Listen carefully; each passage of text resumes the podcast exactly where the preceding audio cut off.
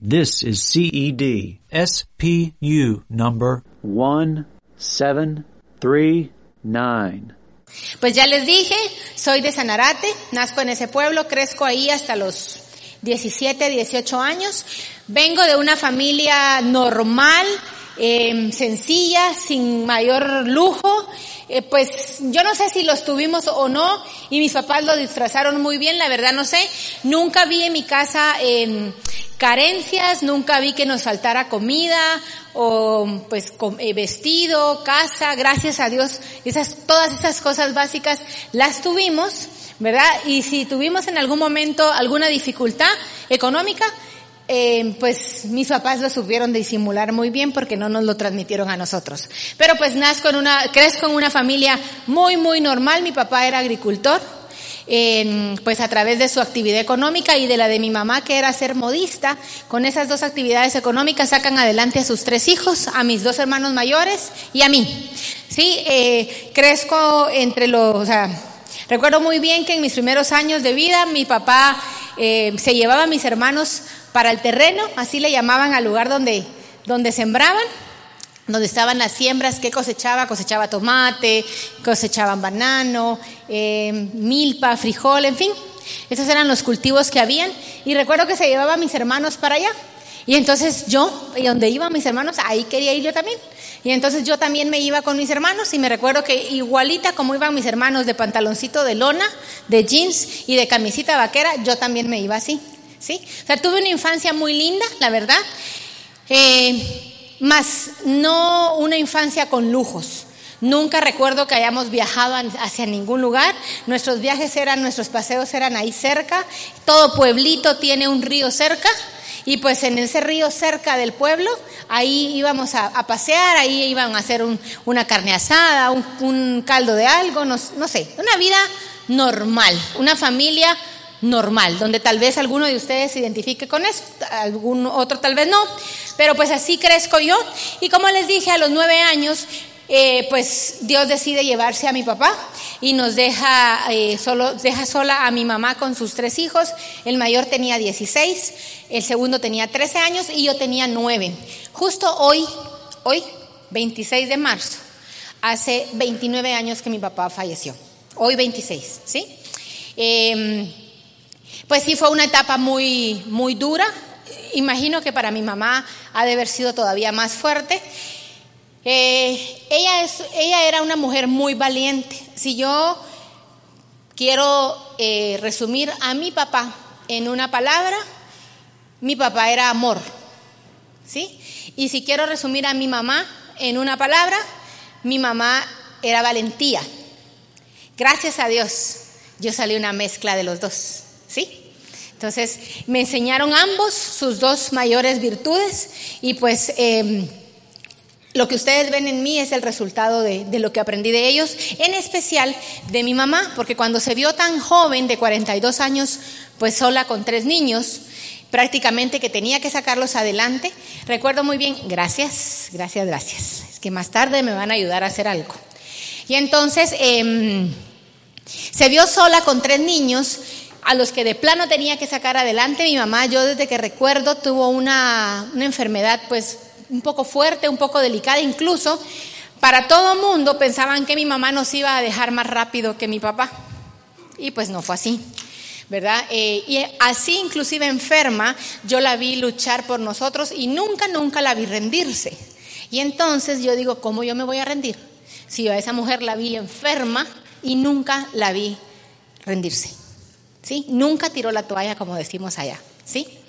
Entonces, eh, ella, recuerdo muy bien que pues su actividad era ser modista, llegó un momento en que ya no podía hacerlo por su misma enfermedad y eh, cuando mi papá falta, pues estaba el terreno que pues que tenía, o sea, de ahí era donde tenían que sacarnos adelante, pues esa era donde realmente estaba la minita de quetzales para que pudiéramos seguir viviendo.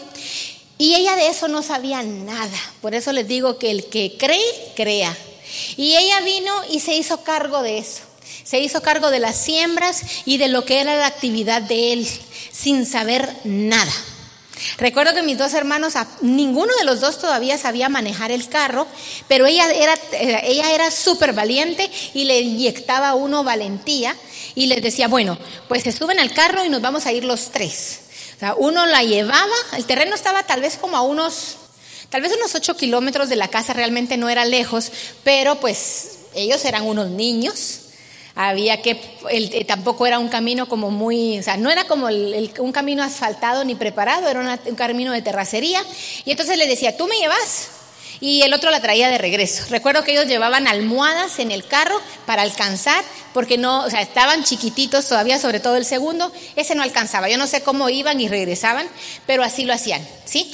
Y recuerdo que a mí, a mis 9, 10, 11 años, me dejaba a cargo de cocinar el almuerzo. Y ahora uno tiene los hijos de esa edad y no es capaz de decirles, pero ni siquiera que le pongan algo ahí en un minuto al microondas, ¿verdad? Y entonces recuerdo que ella nos fue formando de carácter a los tres, definitivamente. Yo honestamente agradezco mucho eh, lo que ella hizo, porque nos formó hombres y mujer de bien, muy valientes. ¿Sí? Así que el resultado de lo que ven hoy ustedes, pues viene de, de esa gran mujer, ¿sí? De mi mamá. Y em, bueno, pues mi papá desde que estaba y ella igual nos inculcó que estudiáramos. Ellos pensaban que si nosotros teníamos la posibilidad de ir de estudiar, porque ellos, mi mamá había llegado con, pues con dificultad a tercero básico y mi papá con dificultad a sexto primaria, sí, los primeros seis grados nada más. Y entonces eh, ellos pensaban que si nosotros teníamos posibilidad de estudiar, si pues íbamos a un colegio, íbamos a la universidad, íbamos a tener un abanico de oportunidades mucho más amplio que el que ellos habían tenido. Y en eso nos eso nos, enseñaron, así nos educaron, y pues los tres hicimos caso. Mi hermano el mayor, que era como el más em, como el más cuidadoso, era como el más eh, eh, dedicado, el más tranquilo de los tres o mejor dicho, el único tranquilo de los tres, decide eh, estudiar sistemas, a él le gustaba eso, en ese entonces, y menos en Sanarate, eso no existía. Creo que fuimos los primeros que tuvimos una computadora de unas grandotototas que eran antes, que habían, mi mamá la compró para la casa. Eh, y entonces él estudia eso, y después el segundo eligió que estudiar y estudió sistemas y yo pues dije, ay, qué maldad, yo también soy de sistemas. ¿Sí? Así que los tres seguimos el mismo molde y los tres somos ingenieros en sistemas. Eh, a los 17 años que me graduó de contador, esa es mi primera profesión, recuerdo muy bien que, ¿se acuerdan que mi mamá no me daba permiso de nada? Pues ya me empezó a dar permisos. Y yo dije, ay, todo era graduarse y ya me iba a dejar salir. Pero resulta que ahora me daba permiso de salir, pero no me daba dinero. ¿Verdad? Y entonces, por ahí hay una historia que otro día la escucharán y que me dio permiso una vez de irme a un lado, yo con mochila lista y todo, y me dice, va, que te vaya bien, y yo, pero ya me voy, que te vaya bien. Y yo, ¿y el dinero? ¿Qué dinero? El dinero para irme. ¿Tú me pediste permiso no me pediste dinero? Y yo pensé que estaba bromeando y no estaba bromeando, le lloré sangre, fue el último berrinche que hice y nunca, o sea, nunca me dio dinero, nunca fui a ese lugar y ahí mismo llamé a mi hermano y le digo, yo quiero trabajar. ¿Sí? Y así fue como empiezo a trabajar al mes. O sea, me recuerdo muy bien que el 1 de diciembre de 1995, como que fuera ayer, yo empecé a trabajar en mi profesión. Toda la vida me fue muy bien, gracias a Dios, o sea, siempre me, me, fue muy bien en lo profesional. Digamos que a los 20 años ya, bueno, sí, ya tenía a cargo una gerencia de sistemas de un hotel, de lo que era el Hotel Marriott en ese entonces. Y eh, a mis 25 años que les conté cuando pues ya supe que venía Julián y nace Julián cuando yo tenía 26, pues era una mujer que se defendía profesionalmente muy bien. Pasa el tiempo y para mí todo, o sea, hasta ahí digamos que yo la había hecho en la vida, ¿sí? Si a mí me preguntaban, yo la tenía resuelta.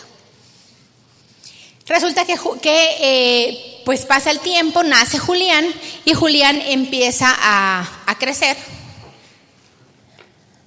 Ahí está. Eh, pues obviamente no estaba de ese tamaño, de ese tamaño está ahora. Esa fue tomada en Bahamas, que estuvimos ahí en diciembre.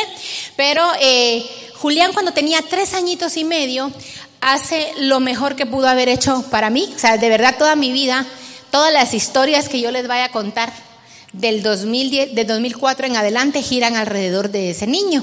Cuando tenía tres añitos y medio, un día eh, desayunando, o sea, yo no sé por qué estábamos solos los dos, no estaba la señora que, que ayudaba en la casa, pues tampoco ya no estaba su papá, ya había salido, y entonces solito los dos desayunando, me dice, mira mami, me dice, hoy que yo venga del colegio, ¿tú me vas a esperar? Y le dije, no, mi amor, yo me tengo que ir a trabajar, porque para él era raro que eran las siete y media de la mañana y yo todavía estaba ahí, porque yo normalmente salía de mi casa a las seis de la mañana regresaba a las ocho de la noche todos los días, ¿sí?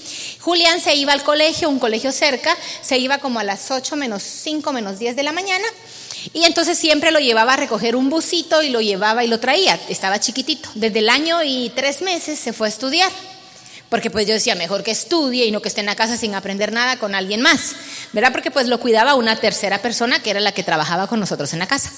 Y entonces ese día, como él me vio ahí desayunando, dijo, pues de plano que hoy cuando venga aquí va a estar.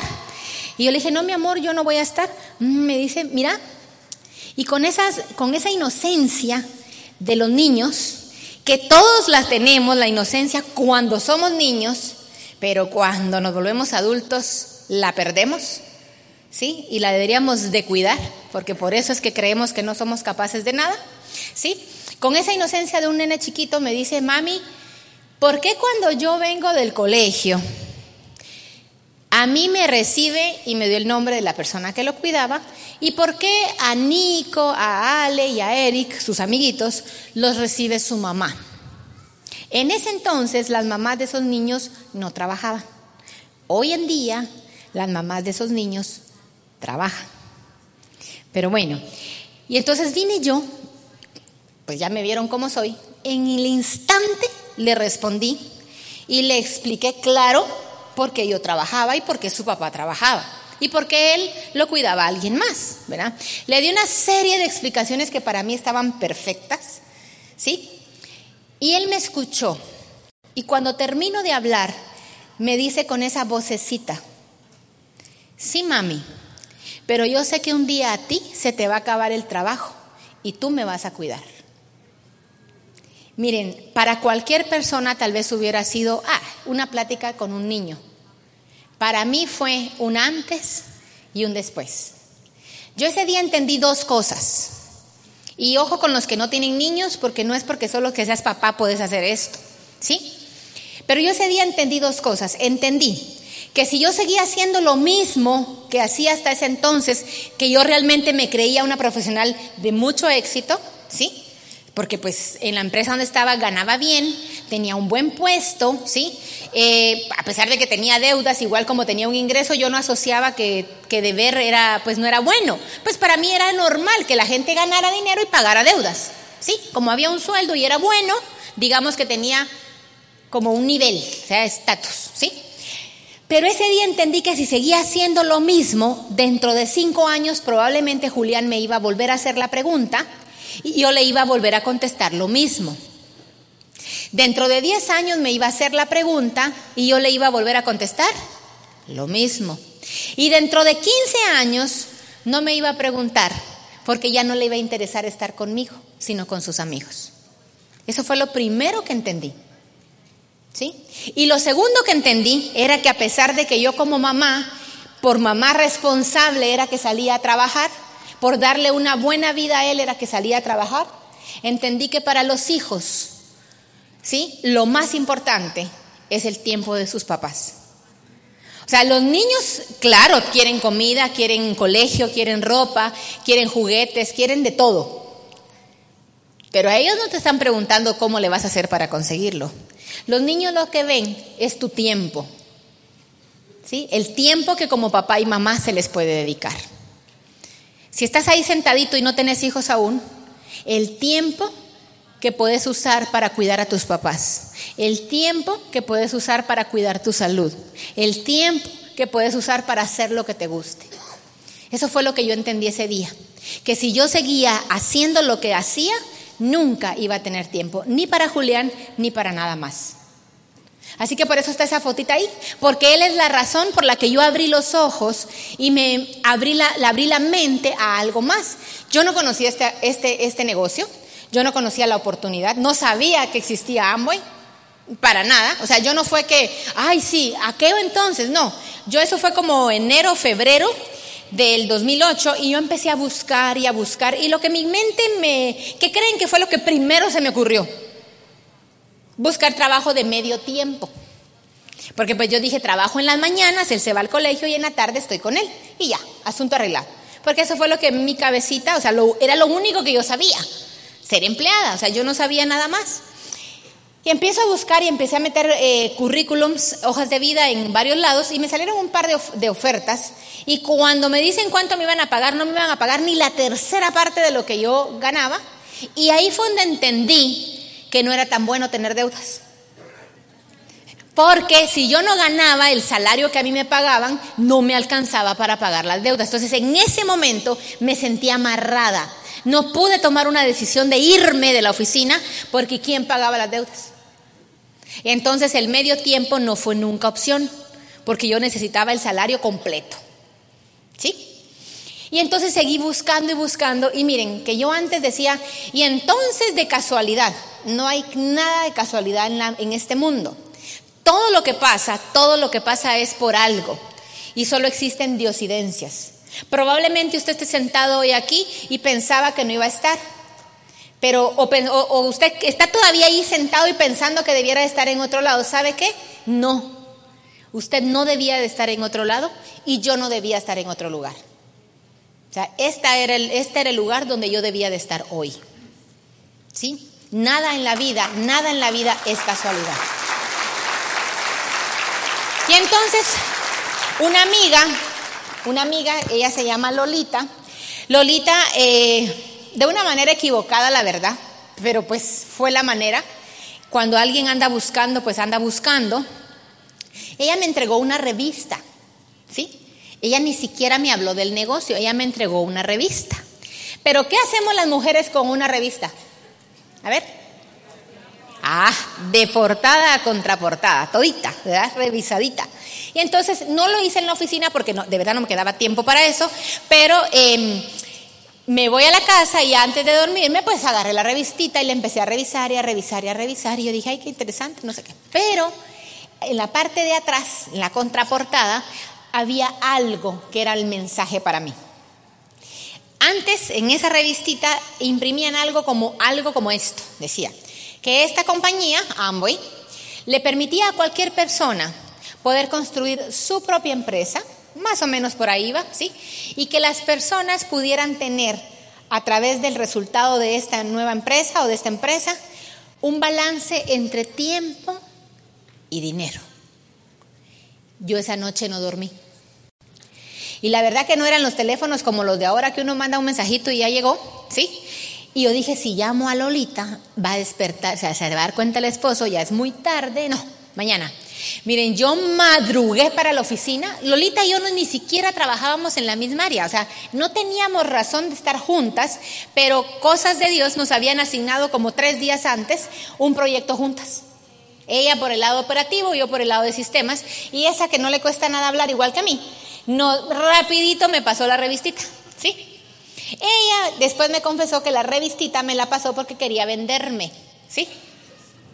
¿Qué plano, verdad? ¿Qué mujer no es buena para comprar? Todas. Y entonces, pero yo ni vi nada de eso, o sea, el mensaje fue tan claro que yo la fui a buscar el día siguiente y llego a su lugar y le digo, Lolita, esa cosa dice que no sé qué, ¿quién te dio eso? Ay, una mi vecina. Le digo, pero mira, es que yo leí tal cosa. Ay, sí, me dijo, así dice ella. Y con el esposo nos estaban explicando, pero yo no le entendí. Dice, me dijo que eso es un negocio. Y yo le dije, decile a tu vecina que me cuente a mí, que nos explique, yo quiero saber cómo funciona. ¿Sí? La cosa es que fíjense, yo andaba buscando y todavía así me di el lujo de cancelar la cita como tres veces. Me recuerdo que la primera vez que la cancelé fue un sábado, ¿sí? Y yo estaba en pijama todavía en la casa y me llama Lolita como a las nueve de la mañana y me dice, ya vamos para tu casa. Y yo le dije, se me olvidó, ando en el súper. Mentira, yo estaba en la casa todavía en pijamada, me hubiera podido dar tiempo de arreglarme y de esperarlas, pero me dio pereza y lo cancelé. Y entonces, si alguien les cancela, ojo, vuélvanlo a llamar, vuelvan a citar, porque por lo menos a diamante les llega. ¿Sí? Y entonces, la cosa es que al fin coincidimos con la cita y fue en un único tiempo libre que yo tenía en el día, que era mi hora de almuerzo, y entonces salimos a un café ahí cerquita, ahí cerquita de la oficina, y ahí llega, miren, desde que llega ella, Ay, a mí me pareció algo extraño. Miren, pues, yo no sé si ustedes se van a identificar conmigo porque yo no sé cómo funciona acá el, ni los horarios de los trabajos, ni el tráfico, yo no sé. Pero en Guatemala, desde hace nueve años o desde antes, pero estoy hablando desde el 2008, yo tenía que salir de mi casa a las seis de la mañana o sí o sí. Si no salía a esa hora, no llegaba a las ocho a la oficina. Y entonces, a veces comía en la casa y a veces tragaba en el carro, ¿sí? Medio me arreglaba en la mañana, ¿sí? Medio me arreglaba en la mañana. Y entonces ya iba en el tráfico peleando con medio mundo porque que se meten los carros y que yo no los dejaba y ¿verdad? Entonces ya a las 8 llegaba a la oficina estresada, estresada. ¿verdad? Lo que menos quería era pasar 8 horas ahí, pero pues las tenía que pasar, no había de otra. Y entonces a las 10 de la mañana ya estaba ahí uno en el rollo de la oficina, a las 10 de la mañana, si no había terminado lo que todos los días tenía que entregar, a mi jefa no sé por qué la sonrisa le cambiaba. Y ya cargaba una cara así de no te quiero ver, ¿verdad? Y entonces, para, la, para, la, para las 12 o 1 del mediodía, yo ya andaba hasta con el pelo así. O sea, la cara descompuesta, o sea, ya andaba cansada. yo no sé si alguien se identifica con eso. De ahí era regresar, o sea, medio comía uno oyendo quejarse a todo mundo, que come uno con todos los amigos de la oficina y todo el mundo el mismo lío, que las deudas, que el marido, que la esposa, que el jefe, que todo el rollo. Y regresaba a trabajar otra vez de 2 a 6, la misma historia. A las 6 de la tarde me subía al carro, el mismo tráfico, llegaba a las 7 y media, 8 de la noche a mi casa. Si bien me iba, Julián estaba despierto. Y si no, estaba dormido. Y si estaba despierto, ¿qué creen que quería Julián? Jugar, ¿verdad que sí saben? Jugar. Y yo qué creen, lo que menos yo quería era jugar. Si yo andaba ya cansada, ¿sí? Pero pues medio jugaba un rato, o digamos que uno juega, ¿verdad? Porque la verdad que uno no juega con ellos en ese rato porque solo pasa el rato, o sea, solo por cumplir, porque uno está tan cansado y sabe que te vas a acostar y que mañana, ¿qué? Otra vez lo mismo. Entonces, ese era el día mío, normal. Y entonces lo que a mí me pareció extraño es que esta amiga de Lolita, que se llama Marita, llega, era la una de la tarde, llega vestida así toda linda, con una bolsita, toda linda, toda fresca como una lechuga. Y yo dije, qué raro, porque yo cargaba la cabeza así. Y entonces, antes de que ella me empezara a hablar, ah, bueno, Lolita ya me había dicho que ella tenía 25 años, yo tenía ya casi 30, que era ingeniera industrial, que se dedicaba a ese negocio, así me dijo Lolita, que solo se dedicaba a eso. Y entonces yo la veo llegar de verdad fresca como una lechuga. Y antes de que hablara, yo dije, no, le voy a preguntar algo. Y le digo, mira, disculpa, ¿tú de dónde venís ahorita? Y me dice, de mi casa. Y a mí me dolió el estómago, pero terriblemente, ¿verdad? Porque yo dije, esta sabe algo que yo no sé. Y entonces desde ahí me puse un mi trajecito de humildad y yo dije, voy a escuchar lo que esta sabe que yo no sé. Y la escuché y la verdad le presté mucha atención. No entendí. Yo entendí una cosa, ah, bueno, dos cosas entendí. Ella me hizo la pregunta me dijo, ¿en tu casa consumen? Y yo le dije, ¿qué? Todo me dijo lo de la casa, pues, cuidado de la casa, detergente, jabones de platos, desodorante, pasta de dientes, shampoo. Yo, sí, sí, sí, sí. Ah, bueno, me dijo, pues se trata de eso, de que consumas, en lugar de hacerlo en el supermercado donde haces, lo ahora lo vas a hacer con Amway, directo al fabricante. yo, ah, va. Nosotros teníamos en ese tiempo dividido los gastos. Juan Manuel pagaba unas cosas y yo pagaba otras. Y entonces casualmente, no, ya les dije, no es casualidad. A mí el súper me tocaba pagarlo. Entonces yo sabía cuánto se sacaba de súper todos los meses en la casa.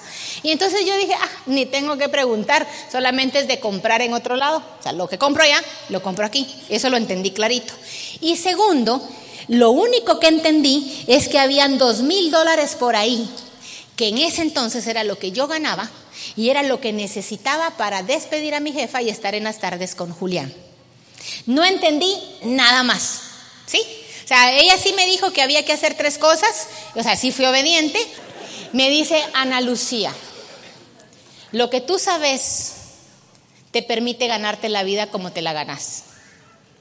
Si tú te quieres ganar la vida de una manera diferente, tienes que aprender cosas diferentes. Ella venía fresca, yo andaba despeinada, dije yo, esta tiene razón, o sea, ella sabe algo que yo no, entonces me voy a educar. Y entonces hice caso, hice las tres cosas inmediatamente. Yo no fui de esas que dije, lo voy a pensar. No, yo firmé de una vez, o sea, el que es, es, firmé de una vez.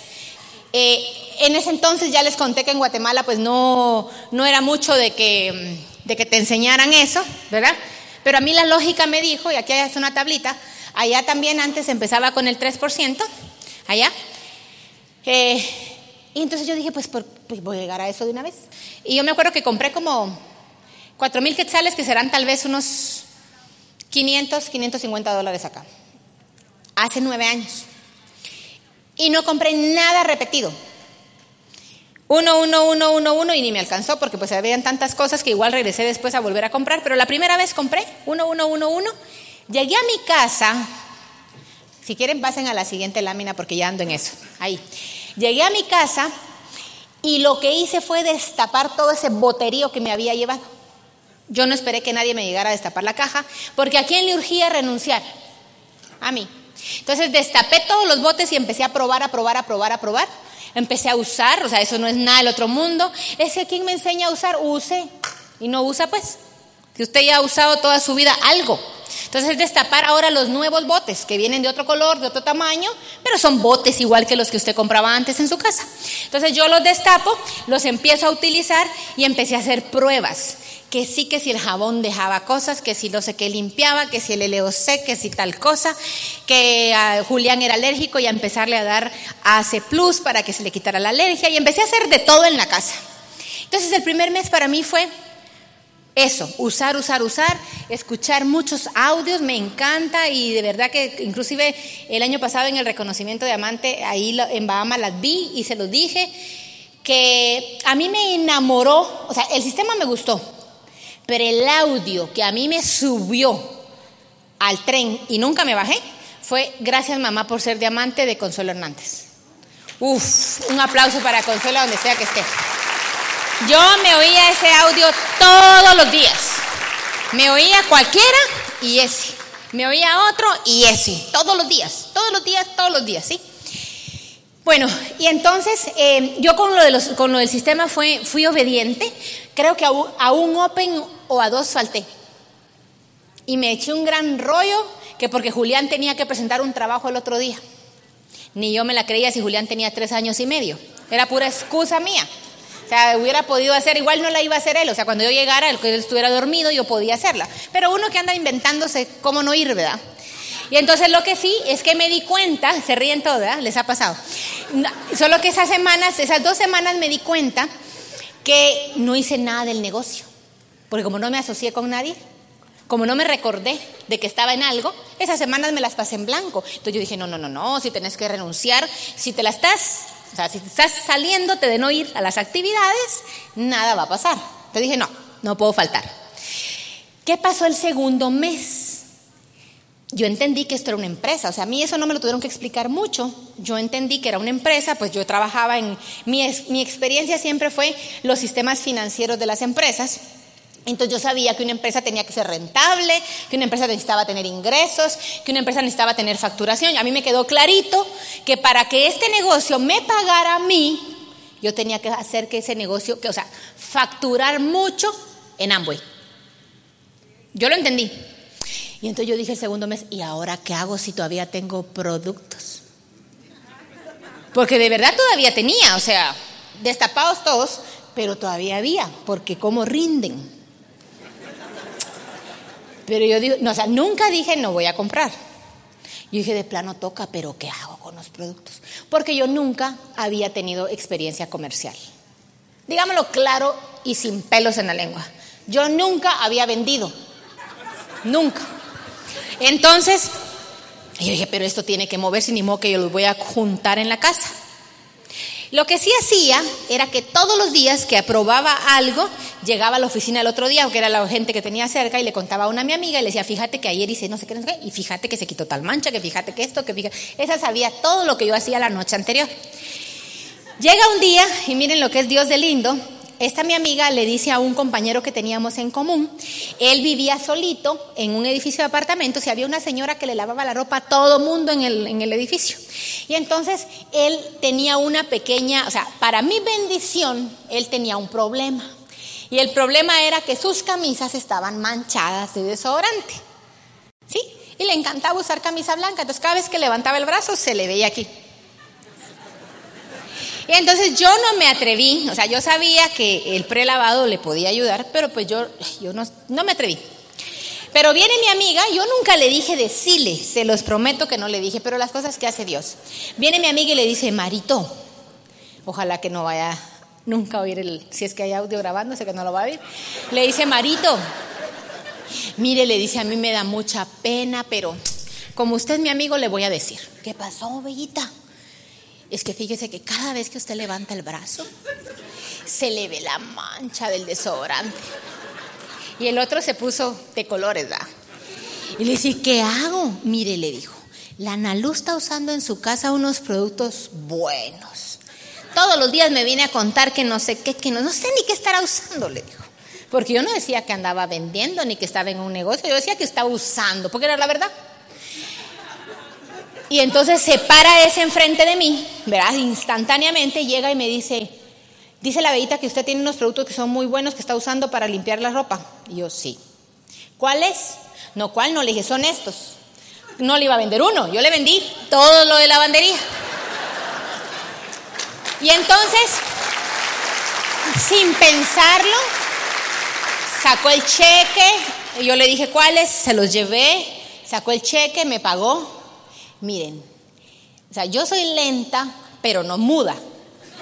Y entonces cuando yo vi el cheque y yo vi cuánto me habían costado y vi que yo había ganado dinero y me recordé que yo necesitaba dos mil dólares ya, yo dije, ay no, esto lo tengo que repetir más veces. ¿Sí? Así que me quité el rollo de que licenciada en ingeniería en sistemas y que no sé qué rollo y entendí entendí, entendí que yo estaba en un negocio y que mi, negocio necesitaba facturar. Y que la primera que necesitaba facturar y aprender a hacerlo era yo, porque si no, que le iba a enseñar a la gente. Así que miren, de no hacer nada, llegué por tres años, allá tuvimos un premio, mm, sí, por tres años, bueno, estaba desde antes, pero yo a los mayo, junio, julio, agosto, septiembre, a los cuatro meses de estar en el negocio, empecé a hacer 1.200 puntos personales. ¿Sí? Más cuando ya me había calificado a plata. O sea, es que el que entiende el negocio, ¿sí? Y si hace números, si usted agarra esa tablita y la, la usa, o sea, la usa esto y la tablita, ¿sí? Usted se va a dar cuenta de que a más facturación es un dineral. Miren, yo debía un montón de dinero y cuando ya estaba en la onda y que me habían visto que yo estaba ya decidida a hacer esto y a renunciar, de plano que al otro le había dado cosa y dijo, esta va a renunciar y me va a dejar a mí bien clavado con los gastos de la casa. Y entonces me dijo, mira, renuncias, pero cuando hayamos pagado las deudas. Y yo, va, está bueno. Y entonces el primer año Sí, el primer año que estuve yo en Amway y que a la par trabajaba, o sea, yo nunca dejé de trabajar. ¿A qué hora hacía el negocio Ana Lucía? ¿En las horas libres? Le dedicaba como unas 12 horas a la semana al negocio porque no tenía más. ¿A qué horas movía el volumen de los puntos? No me pregunte. O sea, el que quiere lo hace. Es que no tengo tiempo. Mentira si yo tampoco tenía. Pero cualquier ratito libre era llamada y a ver qué hacía y ya. Era una locura, ¿sí? Yo no sé ni a qué hora me volví experta en vender iCook, pero experta, sartenazo por cualquier lado, ¿sí? Porque nosotros no teníamos tantos, no tenemos incluso, bueno, antes eran menos, tantos productos como ustedes tienen. Es que si tuviera yo todos los que ustedes tienen, ay Dios. Si solo es respirar y ya están comprados esos productos.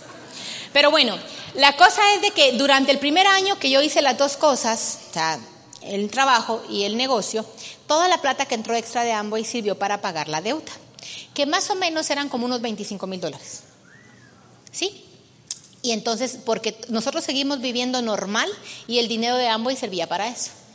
Me califico y yo les digo la verdad, hoy entiendo que me tardé, aunque en ese entonces la gente decía que lo había hecho rápido, pero yo hoy en día digo es que si yo hubiera entendido esto antes, lo que les dije hace un rato, el negocio empieza a partir de que usted se llega a plata y después le enseña a muchos a llegar ahí y a mantenerse ahí, por supuesto, ¿sí? Entonces yo no lo entendía. Entonces yo andaba por ahí papaloteando y ganando dinero porque sí gané dinero. Y el año y un mes me califico a plata. A los dos meses me hago rubí. Todavía no me reconocieron rubí porque pues no era platino. Y primero va el platino y allá pues aquí no sé cómo sea, pero primero va el platino y después te reconocen rubí. No me lo reconocieron en tarima, pero me lo depositaron. No me enojé. ¿Sí? Y entonces cuando me califico a platino en diciembre, las deudas ya estaban a cero el negocio tenía ya pues seis, siete meses, seis meses de pagarme pues un poquitito arribita, como movía buen volumen y mi gente también, el cheque era muy bueno, ¿sí? Yo nunca fui un plata o un platino que ganara poquito, nunca. Y entonces yo dije, pues no, ya, bye, renuncié. ¿Sí? Renuncié, yo no sé, o sea, pregúntenle a quien los está asesorando, pero yo renuncié, porque yo lo que quería era renunciar y pues gracias a Dios logré ese primer gran sueño, en enero del 2010, Julián se cambió de colegio. Él pasó del jardincito donde estaba a un colegio de grandes, decía él, pero realmente pues tenía cinco añitos. ¿Y quién creen que lo recibió el primer día de su colegio nuevo cuando salió del colegio? Su mamá. ¿Y quién cree que lo recibió el segundo día? Su mamá. ¿Sí? Y entonces pasó algo curioso. Yo ya había logrado, lo que hablábamos hace un rato, yo ya había logrado ese primer gran sueño. Y entonces como ya lo había logrado, ay, la belleza se relajó. Nunca dejé de calificar, nunca, desde que, o sea, mi negocio, gracias a Dios, desde que calificó la primera vez a plata, nunca ha dejado de calificar, nunca, nunca, nunca. Toda la vida me ha pagado bien, me ha permitido desde entonces vivir de él el negocio, ¿sí?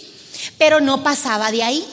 Como aparte no me había caído el 20 de que el negocio era hacer que otros llegaran ahí, porque este negocio de quién dependía? De mí. Pero cuando haces que otros lleguen, ayudas a otros y formas líderes, ese negocio depende, o sea, lo ayudas a construir, le metes dinero, tiempo y esfuerzo, pero a la larga hay un líder antes que tú. ¿Y entonces de quién depende? De él. Y entonces hacer eso muchas veces, muchas veces te da es lo que te va dando libertad. Te va dando tiempo y te va dando dinero. Antes de eso no hay. O sea, el que piensa que en platino ya logró su libertad, no. O sea, ahora le toca hacer a muchos ahí y ni siquiera llevarlos a platino, pero por lo menos empezar por ahí con ellos. Y entonces a mí me cae el 20 de eso hasta en enero del 2014. Ah, se trata de hacer que otros lleguen ahí. Para entonces ya había pasado cuatro años de platino. ¿Sí? Pues viviendo de esto ya, la verdad, que digamos que para, para mí la había hecho. Ya no tenía jefa que me estuviera haciendo carotas cuando no le había presentado las cosas. Ya no tenía que madrugar, ni me jalaba el pelo en el tráfico, ni me peleaba con nadie. ¿sí? Ya no tenía un horario que cumplir. Ya tenía plata, no tenía deudas y podía ir por mi hijo al colegio. ¿Estaba hecho o no? Pero el negocio, el sistema, el programa educativo te va creando, o sea, te va ampliando la visión y te va haciendo que cada vez sea, o sea, tu, tu nivel de merecimiento crezca. Y entonces uno empieza a decir, no, pero si es que esto hay más, ¿por qué me voy a conformar con esto? Cuando me cae el 20 de lo otro, empecé a construir. Ya había, un, ya había un grupo que había calificado a platino por gracia de Dios, porque yo ni me acuerdo cómo calificaron, era un grupo mío. Pero la carrera mía empezó cuando entra el segundo grupo y entonces empiezo calificación Zafiro. Miren que las cosas que pasan, porque el grupo número uno venía calificando bien, bien, bien, bien, bien. En enero de 2014 califica la línea número dos y no califica la uno. Yo dije, ¿cómo así? Eso pasa, ¿sí? Y sí, pasa, y me pasó. Y entonces luché enero, luché febrero y en marzo dije, nah, así como ustedes ahorita. Y dije, ¿otro año? O sea, yo ya me había, o sea, ya para ahí ya me la había creído que me podían decir zafiro en lugar de platino, ¿sí? Y yo dije, ¿cómo voy a esperarme otro año para cambiarme de, de nivel? No, no, no. Entonces, en marzo, no me pregunten cómo, pero la queda que venía media caída, la levantamos y empiezo calificación Zafiro en marzo del 2014. En agosto termino calificación Zafiro. A mitad de esa calificación, Amboy me hace una invitación de esas cosas que no pasan por casualidad de esas diosidencias y me invitan a pertenecer al Comité de Jóvenes de Latinoamérica, de Amboy para Latinoamérica. Una cosa que sonó ahí como U35 o algo así. Y entonces voy, viajo para, viajo para Monterrey y en Monterrey me junto con gente de otros lados, de Venezuela, de Colombia, de México. Y entonces empiezo a escuchar cosas que yo no había escuchado. Yo no sé dónde estaba yo guardada, ¿sí? Que yo no había oído algunas cosas. Y no, a mí se me terminó de destapar la cabeza. Después Ambo y Lanza que iban a hacer una cumbre diamante después del seminario de liderazgo en Punta Cana.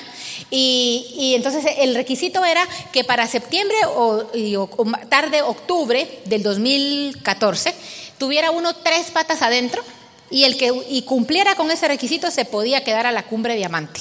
La cumbre diamante iba a ser una conferencia de dos días donde iban a dar full información para calificarte a diamante. Ah, no, yo dije, yo tengo que estar ahí.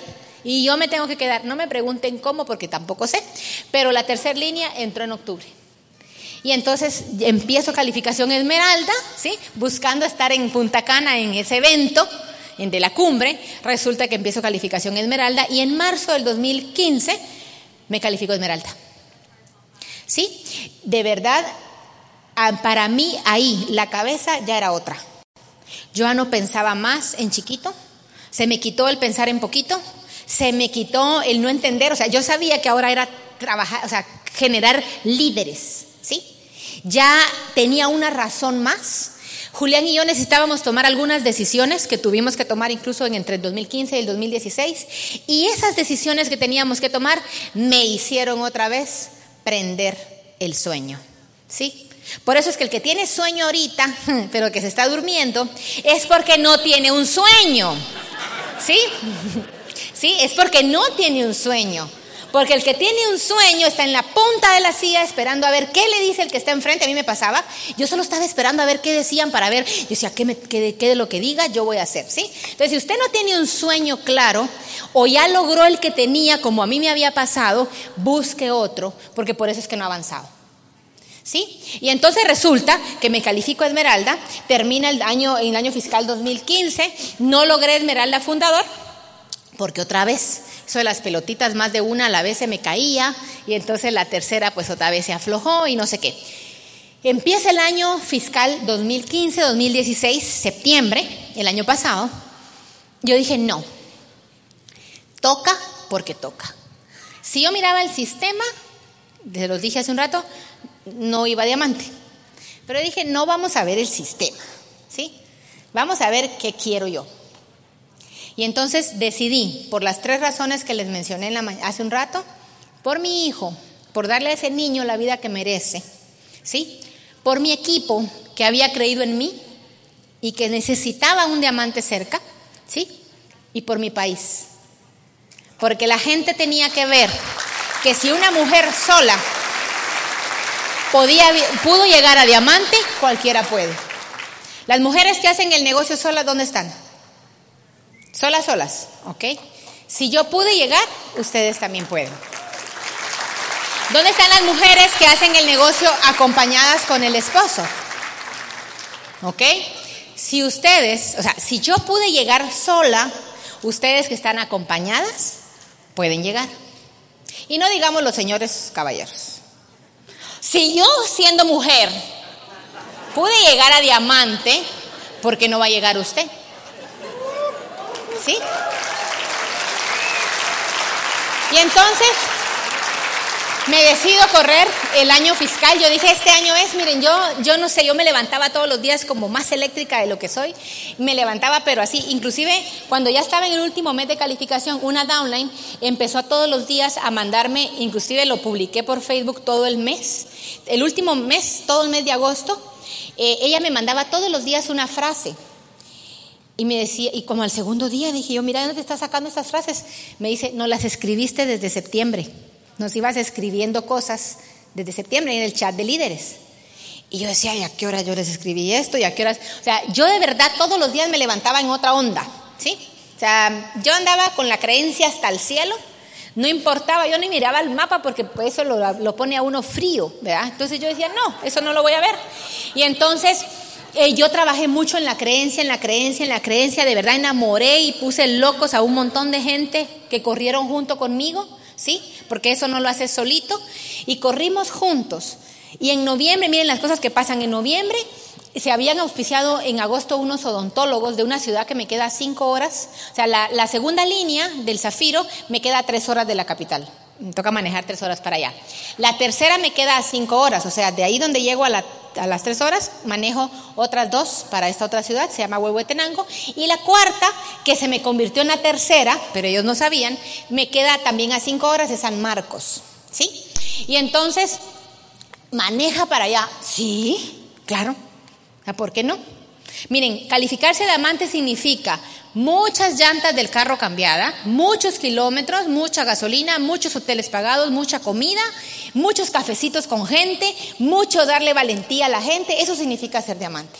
Estarse en su casa guardadito y solo tratar de salir a media hora porque queda muy lejos, nunca va a llegar. Y entonces con la línea esta eran unos odontólogos, cosa que nunca había, cosa que nunca había pasado en Guatemala. Probablemente en otros grupos sí pasa, pero en Guatemala nunca había pasado. Estos odontólogos tenían tan solo cuatro meses, tres meses cuando dicen nosotros nos queremos calificar plata. Yo estaba con un mi downline que era, o sea, era- él iba a llegar, iba- llegaba a dar el open de ese, de ese lugar, pero pues es- era, era un zafiro, que el año pasado calificó zafiro, y entonces cuando yo, cuando la niña dice yo quiero llegar, la odontóloga, a plata, ella era un 12%. Pero yo le vi la cara de determinación, eso fue otra cosa, nosotros empezamos, en mi equipo, en mi grupo empezó a entrar gente con otro perfil. O sea, los empleados somos fabulosos para hacer este negocio, pero a veces nos cuesta quitarnos el chip de empleados, ¿sí? Y nos da miedo que la inversión, que el no sé qué, que y no entendemos, ¿verdad? Y nos cuesta. Y nosotros solitos nos atrasamos y nos hacemos ahí. Entonces, en mi negocio empezó a entrar gente con otro perfil, empezó a entrar gente empresaria. Los odontólogos tenían su propia clínica, esos pensaban diferente. Y entonces cuando me dicen, nosotros nos queremos calificar a plata el otro mes, miren, yo me quería subir en la mesa y gritar, pero me guardé la, la cordura. Yo le digo, ¿en serio? Sí, me dice. Entonces ella se levanta y me volteo y le hago al otro, me dice, esta es, esta es. Yo, sí, sí, sí, esta es.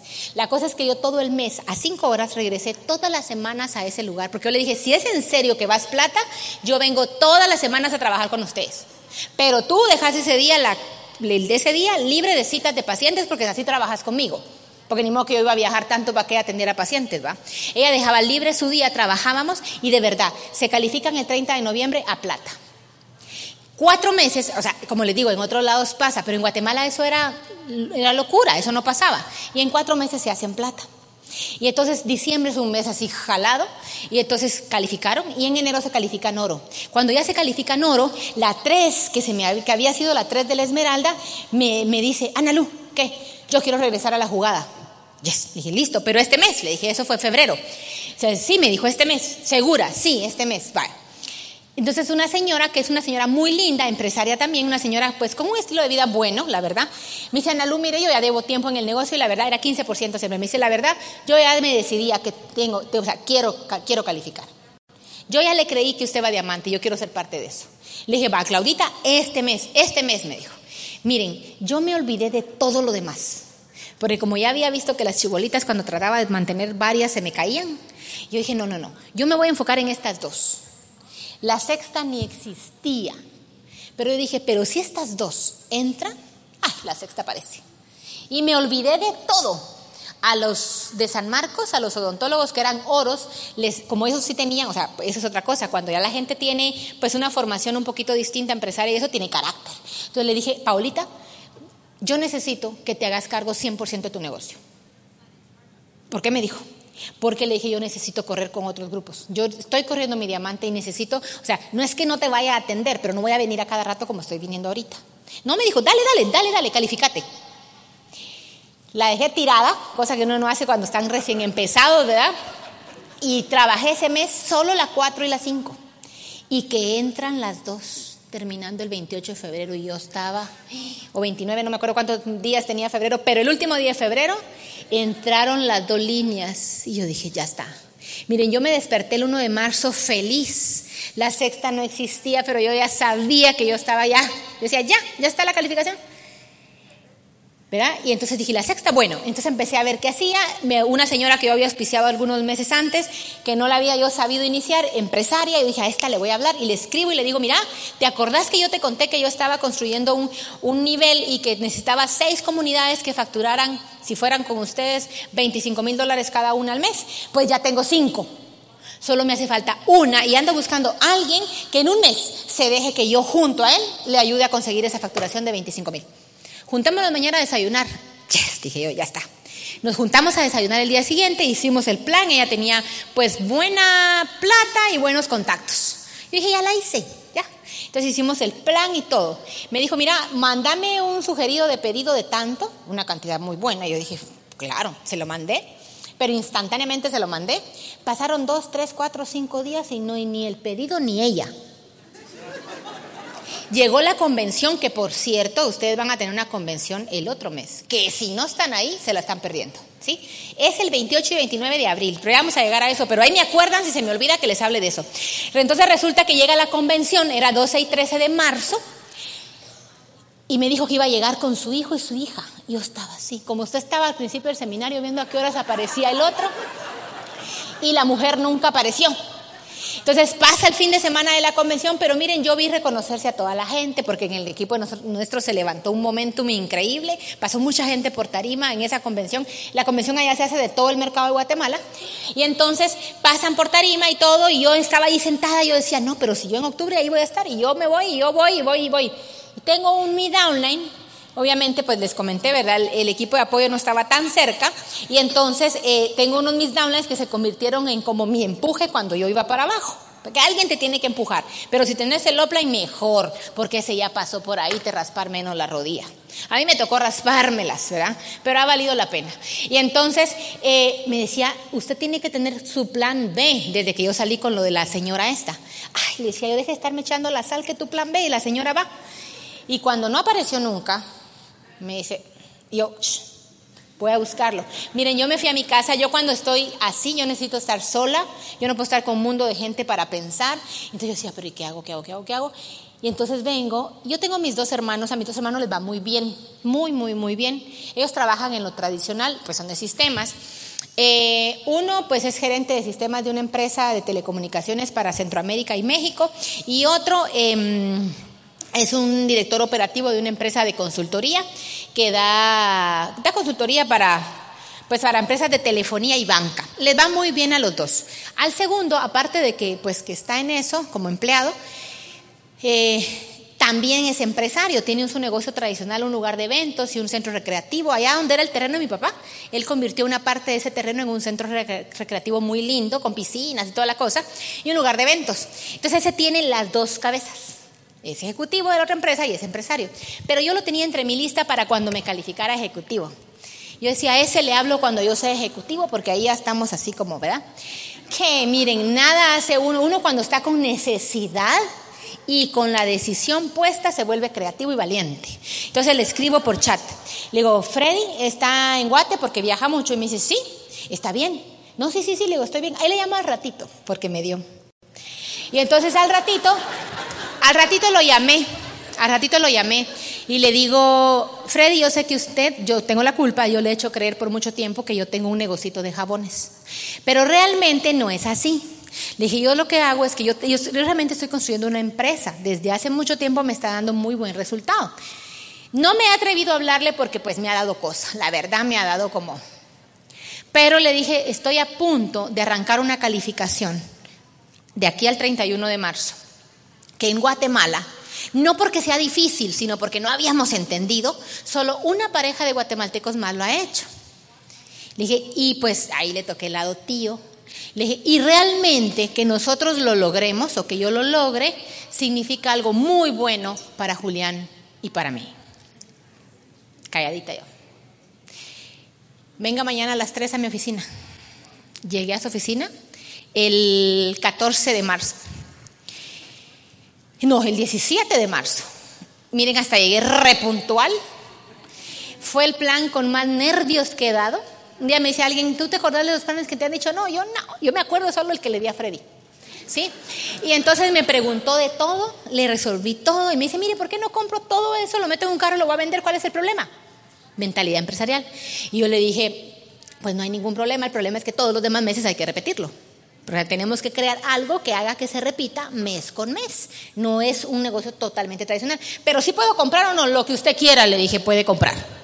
¿Sí? La cosa es que entra Freddy, obviamente tiene una lista de muy buenos contactos. Yo andaba con el encendida, con el mosh a 100, ¿sí?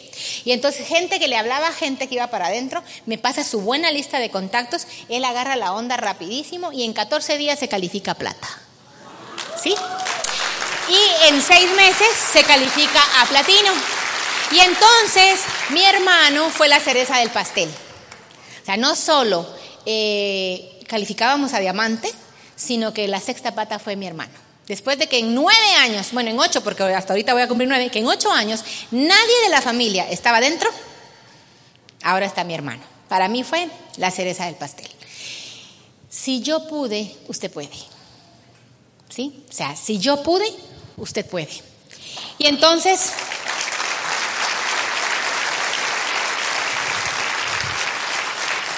En tus manos está realmente impactar y transformar vidas. Ese es mi mensaje toda la vida. O sea, yo sé, yo entiendo hoy que mi razón de vida, o sea, mi, razón de vida es mi hijo, pero mi propósito en esta tierra es llevar una luz de esperanza todos los días a una persona más. Todos los días llevarle una luz de esperanza a alguien más. Ese es el mensaje. Mi mensaje es un mensaje de libertad. Yo lo que llevo es, o sea, mi mensaje lo que busca es transformar e impactar la vida de muchísima gente. Hoy en día nuestra vida es distinta.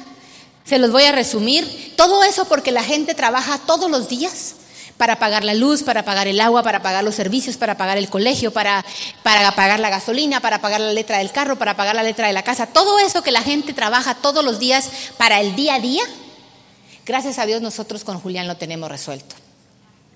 ¿Sí? Yo no les voy a hablar de lujo, yo no les, voy a hablar, de grandezas. Sí nos ha cambiado la vida un montón. Desde Esmeralda nos empezó a cambiar. Y no digamos después de Diamante. Y yo sé que apenas está comenzando. yo sé que todavía vienen cosas muchísimo más grandes. ¿sí? La, verdad ha sido, ha sido, han sido unos meses fabulosos, unos meses maravillosos en que uno dice, no importa todas las quebradas de cara ni las raspadas de rodilla que me haya tenido que dar, la verdad ha sido poco para todo lo que hemos recibido. Hoy lo hablábamos hace un ratito y yo sé que nos lo merecemos y que merecemos eso y más. Su nivel de merecimiento tiene que elevarse mucho, tiene que elevarse mucho, ¿sí?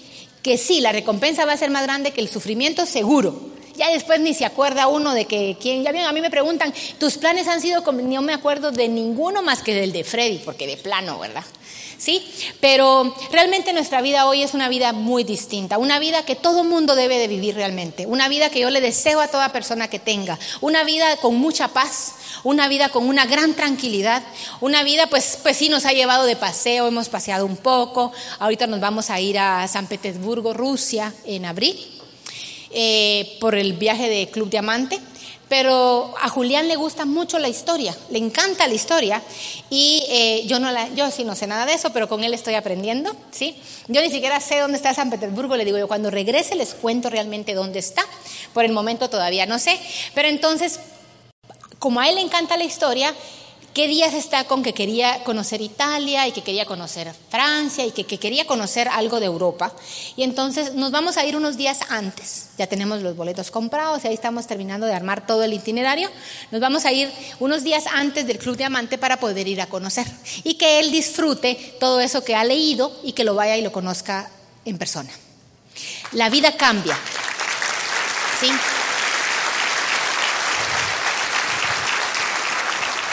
Y esa foto está ahí porque realmente, ya se los dije hace un rato, lo mejor que he podido hacer como mamá es haber resuelto la vida económica y financiera de mi hijo, aunque yo ya no estuviera acá. Eso es lo mejor que he podido hacer. Pero bueno, he transformado muchas vidas de mucha gente, pues hay muchísimos negocios que definitivamente fueron una consecuencia de esa carrera que corrimos el año pasado. Hay mucha creencia ahora en Guatemala, hay no solo nuestra organización, sino que todas las organizaciones están creciendo mucho. Mucha gente está emocionada, mucha gente está contenta, mucha gente tiene convicción, porque como les dije, si yo llegué, pueden todos, ¿sí? Que era, una de mis, que era realmente mi causa, que la gente viera que si yo podía, cualquier otro guatemalteco puede. ¿Sí? Si yo puedo, cualquiera de ustedes puede, ¿sí? Entonces, eso se está dando y se está creando un, se creó ya un momento fabuloso. Pero ¿saben qué? Nunca me imaginé que la vidita que más iba a transformar e impactar era la vida de Julián. Esa foto fue tomada en la Libre Empresa de octubre. Eh, estaba más o menos un salón como este. Y Julián a sus 12 añitos, si lo ven ahí, está de lo más fresco, con el micrófono, hablándole a un grupo de personas como este. ¿Sí? Yo no me acuerdo con exactitud qué dijo. Lo único que sé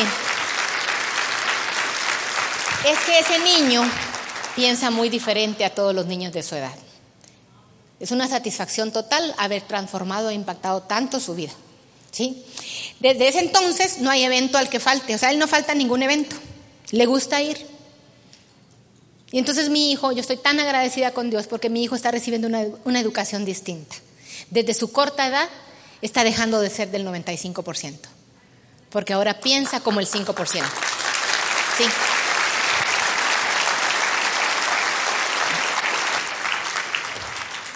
Hay un libro en blanco esperando a que tú inicies a escribirle. Hoy inicia la segunda y la mejor etapa de tu vida.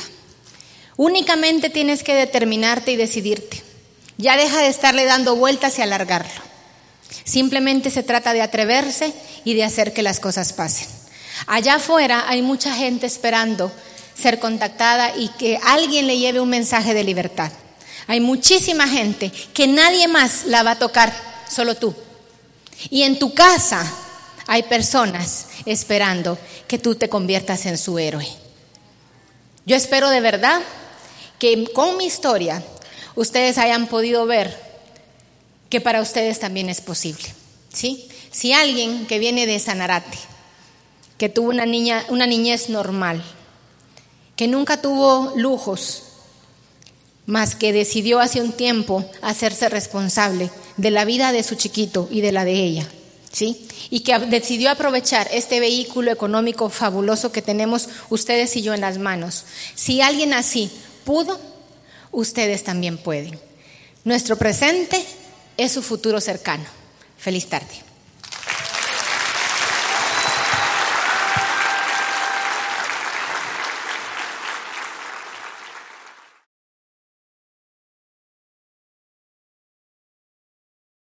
Basado en la idea de la libre empresa, el propósito de Internet Services Corporation es educar y preparar empresarios independientes para la construcción y el mantenimiento de un negocio rentable. Los materiales se crean en cooperación con empresarios experimentados en todo el mundo. Póngase en contacto con su equipo de apoyo para sugerencias sobre materiales más apropiados para usted. Si bien las técnicas y enfoques sugeridos aquí han funcionado para otras personas, nadie puede garantizar que estas técnicas y enfoques funcionarán para usted. Creemos que las ideas presentadas aquí, junto con el nivel adecuado de esfuerzo, le ayudarán en el desarrollo de un negocio fuerte y rentable. Para uso exclusivo de empresarios independientes, no está autorizado para su uso con prospectos. Este es un programa con derechos de autor y distribuido por Internet Services Corporation y está protegido por las leyes internacionales de derechos de autor. La compra de estos programas es opcional y la reproducción no autorizada está prohibida todos los derechos reservados. El éxito de un empresario independiente descrito en este programa también puede reflejar ganancias de fuentes adicionales, incluyendo otros negocios o actividades. El uso de materiales de apoyo empresarial y la participación en el programa de desarrollo profesional es opcional y no garantiza el éxito. The podcast you just heard was made using Anchor. Ever thought about making your own podcast? Anchor makes it really easy for anyone to get started. It's a one stop shop for recording, hosting, and distributing podcasts. Best of all, it's 100% free. Sign up now at anchor.fm slash new. That's anchor.fm slash new to get started.